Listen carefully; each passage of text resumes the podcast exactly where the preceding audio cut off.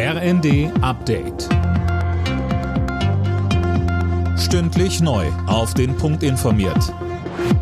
Ich bin Finn Riebesell. Guten Abend.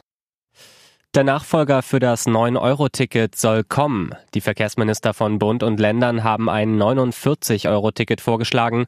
Eileen Schallhorn mit den Einzelheiten. Geplant ist ein Ticket im Jahresabo. Das soll bundesweit im Nahverkehr gelten, digital und monatlich kündbar sein. Viele Fragen sind allerdings noch offen, etwa wann genau das neue Ticket kommen soll und wie es mit der Finanzierung des Ganzen aussieht.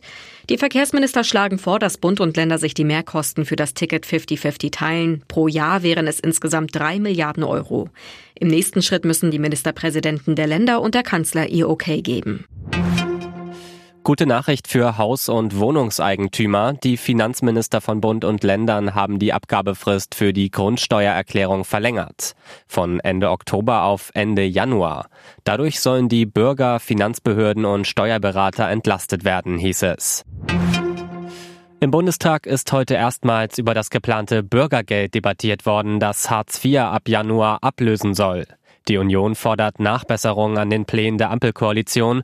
Der Unionssozialpolitiker Stracke sprach von einer verpassten Chance.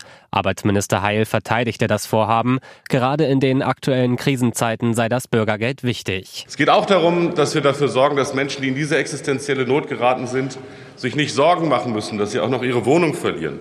Und hinzu kommt auch, dass wir dafür sorgen werden, dass die Regelsätze gerade in dieser Zeit angemessen angepasst werden. Die Regelsätze beim Bürgergeld werden nicht mehr der Inflation hinterherlaufen. Nur ein Tag nach dem Rücktritt des rheinland-pfälzischen Innenministers Levens ist das Amt neu besetzt. Der Mainzer Oberbürgermeister Ebling wurde am Nachmittag im Landtag vereidigt. Levens war gestern nach Vorwürfen im Zusammenhang mit der Flutkatastrophe im Ahrtal zurückgetreten. Alle Nachrichten auf rnd.de